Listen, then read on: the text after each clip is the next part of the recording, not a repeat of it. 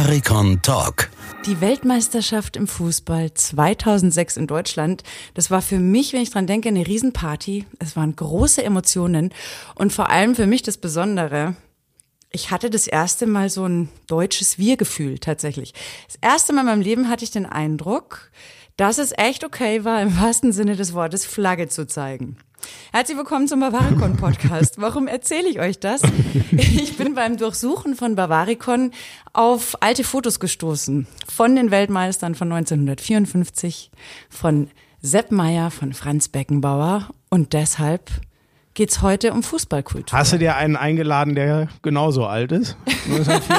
der auch ein 54er Weltmeister sein könnte. Wie ihr hören könnt, wird es kein Monolog. Ich habe äh, wirklich die besten Experten mir zu Rate gezogen, die man nur haben kann, wenn es ums Thema Oh. Fußball geht. Oh. Florian Schmidt-Sommerfeld. Hallo. Und Frank Buschmann. Ich bin dein Mann. Ja, aber trotzdem darf ich dich unseren Hörern mit vollem Bin ich auch. Namen Er ist deutlich mehr dein Mann als Fußballexperte. Damit will ich mir jetzt einmal recht Du hast erst 2006 das erste Mal das Gefühl gehabt, was habe ich denn für eine junge Frau? Ja, da Ich wollte du gerade sagen, sein, ich- dass es 2006 so da hatte ich meine ersten Vollrollen. ist. Ich habe eingangs gesagt, Ja gut, ähm, Moment, Schmiso war aber auch 2006 noch ein Kind. Da war ich 16. so, Ruhe. Ich habe eingangs Wie alt gesagt, warst du denn eigentlich 2006? Stell mal vor, wenn ich jetzt erzähle, wie alt ich war. ich war 25. So. Ja. Um es auf den Punkt zu bringen. Aber viel 26. entscheidender ist ja, Schmiso, so Leute wie, ich habe gesagt, 54er, ähm, Beckenbauer, Sepp Meyer, waren das eigentlich Moment, du, du, sagst, des du, du, du machst das immer, du machst das immer so ein bisschen missverständlich. 54 hatte mit Sepp Meyer und Beckenbauer Moment. nichts zu tun. Nein, ich, Du das musst ist ja das kein als- Missverständnis. Diese Bilder habe ich, hier- diese Inhalte habe ich gefunden bei uns im Bavaricon. Also die Bilder von den 54er Weltmeistern, Reportage über Sepp Meyer und Franz Beckenbauer, 74er. Ah, das sind zwei unterschiedliche ist eine Paar Schuhe. Aufzählung. Jetzt, Eine ah, Aufzählung. sehr Das musst du aber deutlicher machen, sonst verstehen die Menschen ja, das vielen nicht. herzlichen Dank. So, kommen wir jetzt äh, zu der Frage. Ich hab schon gesagt, haben die für dich eigentlich eine Rolle gespielt? Ehrlich gesagt, die 54er Weltmeister, da habe ich, ich kenne die alten Bilder, ich kenne aus dem Hintergrund müsste Rahn schießen, Rahn schießt Tor, das kenne ich natürlich, sonst ehrlich gesagt gar nichts. Ganz anders die 74er Weltmeister. Ich kann es dir jetzt nicht mehr sagen, ob, ob mich, äh, wahrscheinlich haben mich aktuelle Spieler, die in meiner Kindheit gespielt haben, noch mehr an den Fußball geprägt, aber der Kaiser war die Lichtgestalt. Absolut. Ich habe so oft erzählt bekommen, hier, du findest den Oli Kahn so toll, da gab's schon mal den Sepp Meier, der hat mal fast eine Gans gefangen auf einem Fußballfeld und so.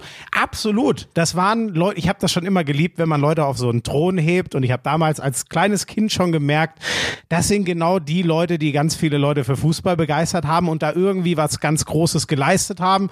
Und als ich dann ein bisschen älter wurde, habe ich auch verstanden, was sie geleistet haben. Na, darf ich auch was sagen? Ich wollte darum bitten. Ähm, Ich wollte also die selbst- Alterskarte ziehen und sagen, du hast es ja anders. Also erlebt. selbst ich habe ja die 54er nicht erlebt. Ja, Was? Tatsächlich nicht. Ähm, aber natürlich sind die Walter-Brüder, äh, und wir können ja jetzt dann mal über die Bedeutung für eine Gesellschaft von solchen großen Fußballereignissen sprechen. Und natürlich der Begriff, es ist Fritz-Walter-Wetter. Regen auf dem Betzenberg. Ja, erster FC Kaiserslautern damals. Das ist in den Sprachgebrauch übergegangen das waren mehr als nur Fußballhelden. Das waren Helden der Nation. Und das ist überhaupt nicht in die konservative ähm, rechte Ecke zu schieben, sondern das war ähm, nicht so viele Jahre nach dem Krieg, war es plötzlich wieder ähm, möglich zu sagen, wir sind stolz. Und zwar nicht, dass wir Deutsche sind, Sondern, Sondern- auf irgendwas, was Deutschland Genau. geleistet hat, darf man stolz sein. Ne? So habe ich das geworden. auch. Ja. Und ähm, diese Geschichten, ähm, wenn man sich mal damit beschäftigt, wir haben die Diskussion oft, ähm, ähm, der Kleine und ich, äh, was bedeutet es eigentlich, ähm, sich mit der, mit der Vergangenheit von großen Sportereignissen auseinanderzusetzen für die Gegenwart? Ich glaube, diese Geschichten sind ganz wichtig, weil da gab es überraschenderweise noch kein Instagram, aber die Geschichte von Helmut Rahn, Rot-Weiß Essen, der Junge aus dem Pott, der Junge aus bitterer Armut, der ähm, alles andere als ein Vorzeige Sportler, Profi will ich ja gar nicht sagen an dieser Stelle war. Diese, diese märchenhaften Geschichten, die kann jeder nachlesen. Es gab ja auch bei den 54er Weltmeistern äh, den Film Das Wunder von Bern. Ob der jetzt gut oder schlecht gemacht ist, Sönke Wortmann hat einen wundervollen Film gemacht. Empfehle ich jedem, weil er zumindest einen Eindruck gibt, dieses Gefühls, das in einer ganzen Nation geweckt wurde durch diese Fußball-Weltmeisterschaft. Und das glaube ich einfach immer wieder. Das gibt es heute in der Form kaum noch. Wenn du 2006 als etwas bezeichnest, was übrigens stimmt, bin ich bei dir. Äh, ich war im Achtelfinale gegen Schweden hier in München im Stadion, äh, in der Arena. Ähm, 2-0 Podolski. Genau. Das war schon etwas Besonderes. Aber ich glaube, die Bedeutung 54 und übrigens auch 74 Weltmeister im eigenen Land. Ja, ja, ja. Das war übrigens die erste Weltmeisterschaft und jetzt sind wir daran, wie biblisch alt ich wirklich schon bin, äh, die ich als kleines Kind Das heißt, wir können dich dann auch als neun. Kulturgut. Ihr könnt mich als Kulturgut. Es gibt demnächst übrigens bei Bavaricon auch äh, eine eigene äh, Kategorie. Life of Bushy. Soll auch verfilmt werden. Nein, das ist so großartig, was, was solche Sportereignisse machen können, was das, was das mit den Menschen Aber machen jetzt lass kann. die Lisa doch mal wieder eine Frage stellen. Ja, darf sie doch gleich. Ich will nur eins sagen. Wenn wir da wieder mehr hinkommen, dass wir uns wieder zugestehen, uns miteinander zu freuen, miteinander zu feiern. Ja, das war schön. Das war 2006. immer geil. Das war, das war absolut schön Richtig, und da 2006. kommen wir ja zu einem entscheidenden Punkt, äh, weil Kultur letzten Endes, wenn ich jetzt mal von der Seite komme, hat ja auch immer irgendwas mit Identitätsbildung zu tun. Mhm. Und in, das ist so. Ja, Leute, die etwas, äh, das gleiche Objekt als schützenswert oder wertschätzend äh, einordnen, die Jetzt haben ja kommt Frau Magister Artium um die Ecke. Richtig, die haben eine gemeinsame Identität und soweit ich das jetzt äh, verfolgen kann, auch verfolgen konnte, habe äh, konnte, habe eine selber eine sportliche Vergangenheit äh, im Sportjournalismus auch, ist ja beim Fußball auch wird ja eine Lücke gefüllt, die oft so in der Gesellschaft nicht gefüllt wird, nämlich dass Leute zusammenkommen und gemeinsam was erleben, was sie positiv, aber auch negativ euphorisiert. Wie beschreibt ihr oder wie sind da eure Erlebnisse mit Fans, mit besonderen Momenten im Bereich Fußball und dieser Fankultur? Also ich finde das ganz krass, das äh, sage ich immer, du, du, du warst oder bist auch, ja wahrscheinlich eher warst Sportjournalistin, wir beide sind es ja immer noch äh, und das ist das, was ich immer wieder sage, was mich, das Einzige, was mich so ein bisschen schmerzt an diesem Traumjob, dadurch, dass man sein Hobby zum Beruf gemacht hat, was ganz wahnsinnig romantisch äh, klingt, hat man genau das, was du gerade beschrieben hast, so ein bisschen abgegeben. Früher wussten alle, Samstagabend, die mussten sich nur die Ergebnisse der Bundesliga angucken, dann wussten alle, wie meine Laune ist, wenn ich Samstagabend auf eine Party komme. Das ist so das, was ich meinte, obwohl das ja gar nicht damit, ich muss ja nicht mit, äh, keine Ahnung, die Bayern haben, glaube ich, inzwischen 300.000 Mitglieder. Ich muss ja nicht mit den allen befreundet sein und trotzdem dieses Gefühl habe ich immer ganz krass wahrgenommen, als ich noch Bayern-Fan vor vielen, vielen Jahren war. Wir alle zusammen, das ist unser Sieg oder unsere Niederlage, deswegen geht's mir gut oder schlecht. Ich weiß jetzt nicht, ob das bei mir irgendwas gefüllt hat, was es sonst nicht gegeben hätte, aber ich würde das genauso, so dieses Identitätsstiftende, hier ist irgendwas, was uns zusammenhält. Ich habe das in meiner puren Fanzeit, die sich dann so ein bisschen, als es zum Beruf wurde oder so relativ schnell erledigt hat, ich habe das absolut so wahrgenommen für mich.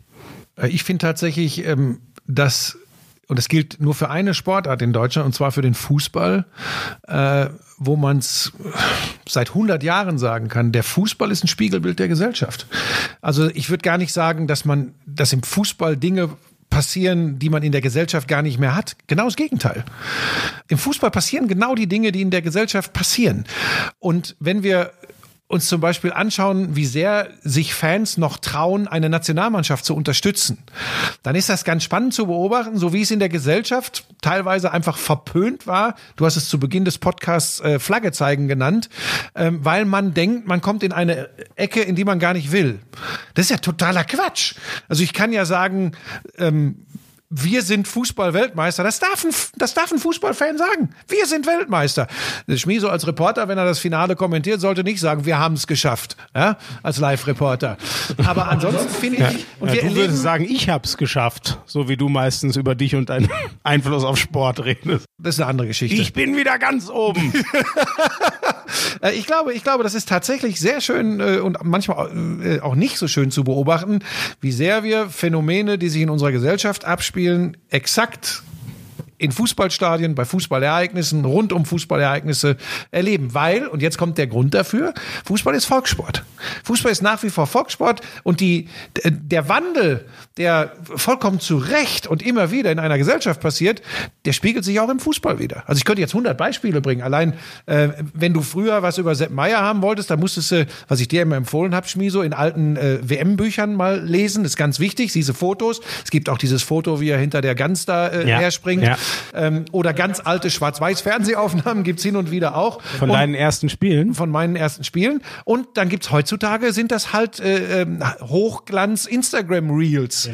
Das ist, und so kann man das wunderschön äh, erkennen. Und das ist eben nicht nur in der Darstellungsform, sondern es ist auch in dem, was sich abspielt. Das ist einfach anders. Heute wirst du, wenn du sagst, ähm, ich, ich, ich nehme den Spruch mal. Elf Freunde müsst ihr sein. Da wirst du heute ausgelacht. Das heißt, okay, Boomer und alles Quatsch. Heute musst du Ronaldo sein. Ja, muss 385 äh, Tore in 120 Spielen schießen. Dann bist du geil. Früher war es eben so, hey, oh, das nee, ist jetzt die vereinfachte da, Form, Spieso, ja, aber um da wirst du dem Jugend drauf ja, aber da wirst du dem aktuellen Fußball nicht gerecht. Das finde ich nicht. Ich finde schon immer noch, du hast recht, man will, die jungen Leute, noch jünger als wir sind, die werden immer mehr Fans von einzelnen Spielern. Trotzdem, dieses Gemeinschaftsgefühl, wir zusammen haben heute in diesem Stadion mhm. den Gegner niedergerungen. Da bin ich bei dir. So. Das stimmt. Das, und wo gibt's das so geil wie im Sport? Ja. Leider auch mit den Ausuferungen. Natürlich. Ne? Das muss man leider immer einkaufen, ja. bis zu einem gewissen Grad. Ich finde auch, da gibt es irgendwann mal, ist es einfach zu viel. Aber das gehört ja, also niemand, der sich ekstatisch freut über was, wenn es dann gut geht, von dem kannst du nicht erwarten, dass er dann sagt, wenn es schief geht, ach so, ja, dann nächstes Mal. Ja. Aber ich finde das ganz, ich finde das ganz gut. Und du hast ja zu Beginn gesagt, ihr habt da, ihr habt da bei euch ganz, ganz viele Möglichkeiten, äh, sich auch mal über Sepp Meier, Katsche, Schwarzenbeck. Weißt du das noch? Was, was war das Wichtigste? Tor von Katsche Schwarzenberg, Lisa? Ah. Europapokal der Landesmeister. Ist das so? 0-1 waren die Bayern hinten. Ein Kracher aus 30 Metern. Katsche Schwarzenbeck 1-1, Wiederholungsspiel 4-0 für die Bayern, zweimal Hönes, zweimal Müller. Die Geschichte habe ich jetzt nicht parat, aber ähm, können aber vielleicht nachlesen. Könnte man ja. auf jeden Fall nachlesen. Bavarikon. Aber ähm, ich finde es ja schon auch interessant. Ich habe mich tatsächlich auf das Gespräch mit euch vorbereitet. Äh, man mag es gar nicht glauben. Hast du in unseren Lebensläufen recherchiert? Ja, absolut. Nein, aber ganz grundsätzlich halt mal den äh, Versuch, den Fußball auch von der anderen Seite anzugehen. Es gab tatsächlich auch schon mehrere Versuche, ähm, offensichtlich den Fußball als immaterielles Kulturerbe bei der UNESCO äh, mhm. anzumelden. Mhm. Und dann bin ich mhm. drauf gestoßen, dass zum Beispiel äh, gerade diese Bolzplatz-Mentalität, dass das ist, glaube ich, sogar schon in eine deutsche Liste aufgenommen worden. Das würde ja genau das treffen, was du gesagt hast, Frank, mit dem, dass es ein Spiegelbild der Gesellschaft ist, weil du als Kind äh, aus dem Ruhrpott, ähm, da ist der Ascheplatz, der Bolzplatz, hat ja eine ganz große Bedeutung da, richtig? Hat eine ganz große Bedeutung, ähm, ist auch für mich Kulturgut. Also ein Kind aus dem Pott, äh, äh so wie sie in Berlin im Kind Käfig gespielt haben, haben wir übrigens, das kennt ihr hier in Bayern ja gar nicht, wir haben immer auf Asche gespielt. Also wer nicht irgendwie die blanke Haut äh, frei hatte, nee, das blanke Fleisch. So. Ich hatte ich, leider ein, ein, zwei Plätze in München ja. hatte ich auch mit Asche. Ja. Und ich hab's gehasst, genau wegen dem, was du ja, gesagt hast. Wir haben da jedes Wochenende kicken müssen. Ähm, und Ruhrgebiet, ähm, auch da empfehle ich nochmal, weil das ist die Geschichte, das ist die wahre Geschichte äh, der WM 54, ist ja die Geschichte von Helmut Rahn. Bei aller Ehre für die Walter-Brüder, für Eck Eckel, äh, für Toni Turek. Toni, du bist ein Fußballgott! Herbert Zimmermann damals. Ähm, das ist, das ist Kulturgut, aber das ist ein schönes Beispiel, wie sich alles wandelt. Das ist schön, weil wir haben Gesellschaft, Sport. Heutzutage hast du Probleme, zum Teil zumindest, die Kinder auf dem Bolzplatz zu kriegen, mhm. weil wir weil die Gesellschaft sich entwickelt hat. Das ist übrigens auch, da muss man sich nicht drüber beschweren, aber es ist Fakt.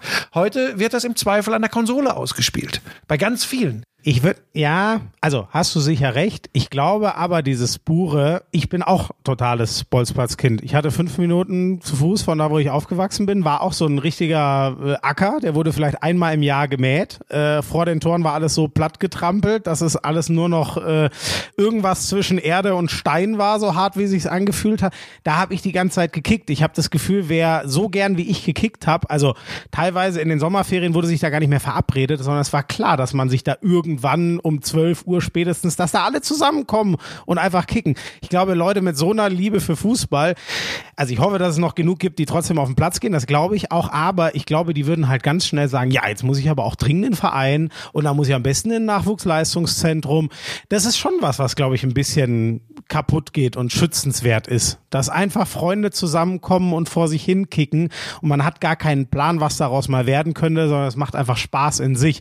Das ist für mich ein krasses Kulturgut von Ja, aber du hast ja das Problem, dass du hast. mittlerweile in den Städten auch gar nicht mehr die Möglichkeiten hast, so zu kicken. Ne? Das Absolut. ist verboten, die Wiese zu betreten.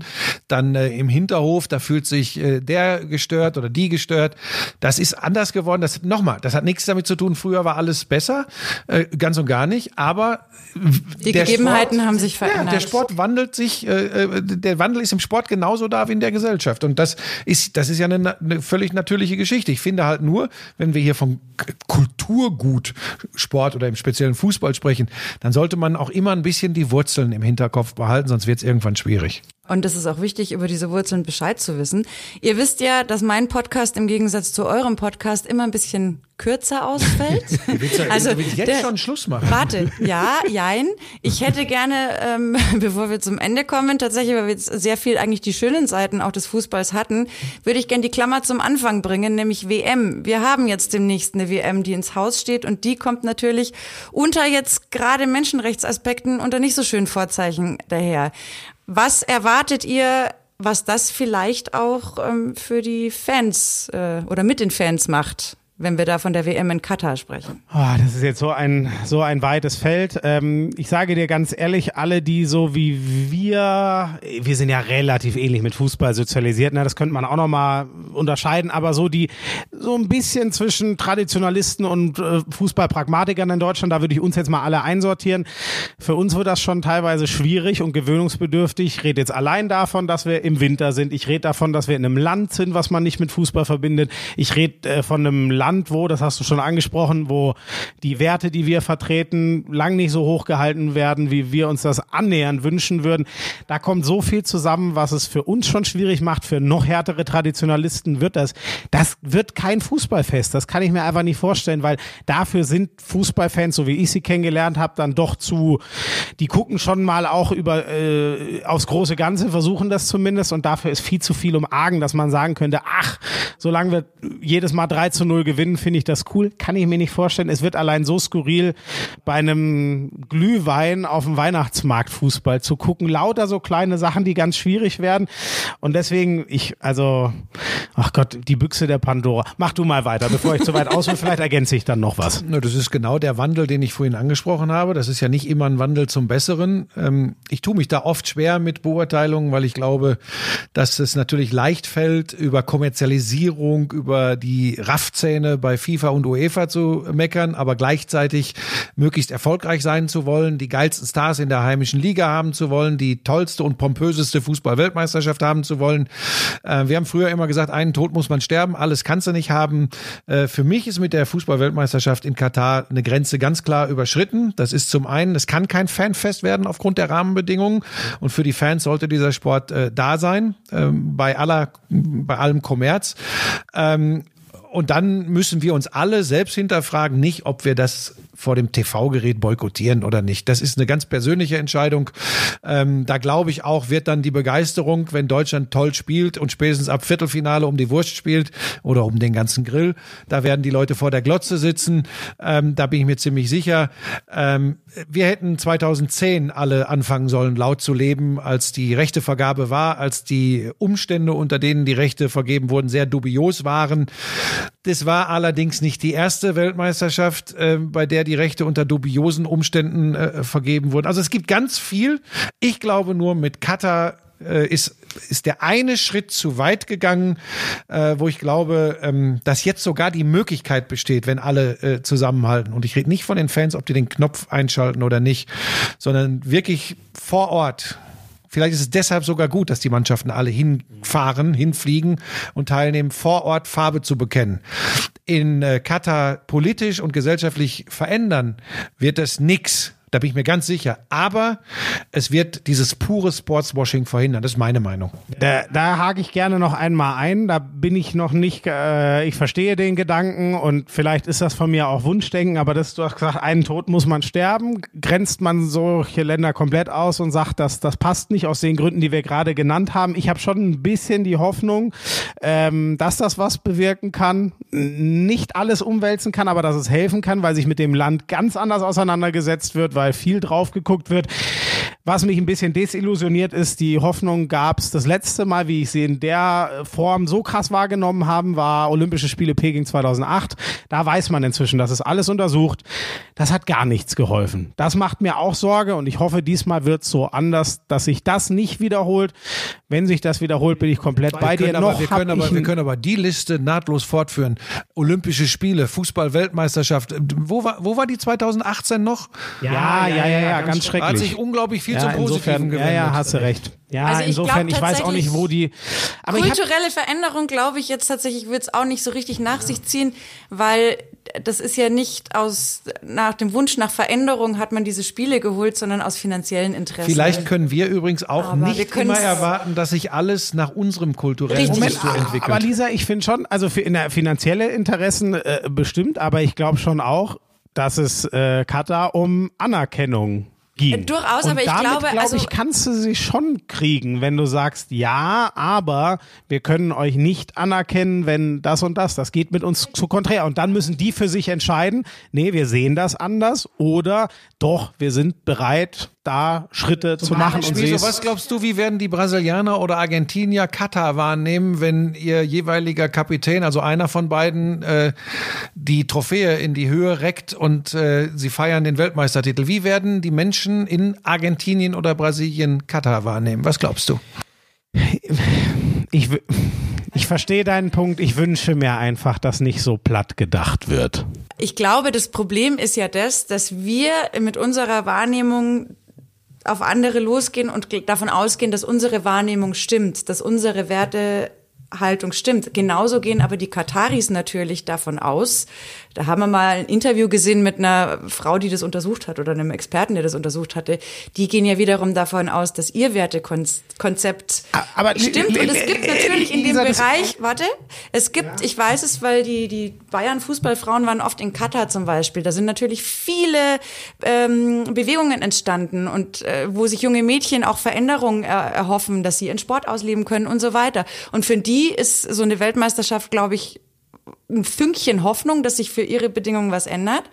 Aber wir können ja nicht davon ausgehen, dass das Gros der Gesellschaft davon überzeugt ist, dass sich in ihrer Gesellschaft was ändern muss, weil sie glauben ja in ihrem Wertegerüst, Versteh. dass es für sie passt. Glaube ich auch, Ohne- dass das also so das ist. nicht ich ich wertend sag dir nur, was für mich der große Unterschied ist. Ähm, warum haben sich die ganzen maßgebenden Nationen dafür entschieden, diese WM, die mächtigen Menschen im Fußball da hinzugeben? Wegen der Kohle. Also ich habe noch von keinem gehört, der sagt, ich finde Katar ist so ein tolles Land und keine Ahnung, also vielleicht der Einzige, der sich komplett hat kaufen lassen, vielleicht der FIFA-Chef, der zieht ja sogar dahin. Aber äh, trotzdem, das glaube ich nicht. Das wird alles sehr deutlich schon gemacht, dass man dort viele Sachen problematisch findet, aber dass man die Kohle gerne mitnimmt. Während äh, die Kataris sagen ja nicht, ja, wir sind eigentlich auch nur an eurem Geld interessiert, sondern die wollen ja, und da kommen wir her in diesem Podcast, diesen Kulturwert Fußball, da würden wir gerne mitmachen. Deswegen, ich finde, das ist schon ein Unterschied. Von unserer Seite kann man jetzt auch wieder sagen, das ist total bigott. Ich nehme das so wahr, dass die westliche Welt sagt, ja, wir geben euch das, wir wollen eure Kohle. Ich glaube, die wollen schon kulturelle Anerkennung. Das ist für mich ein Unterschied. Und so kommen wir zum Punkt zurück. Der Fußball ist ein Abbild der Gesellschaft. Vielen Dank für das Schlusswort. Ihr wisst ja wie immer, wo ihr uns findet und Shownotes. Ihr kennt das Spiel. Danke fürs Zuhören. Ciao. Das war der Bavaricon Podcast.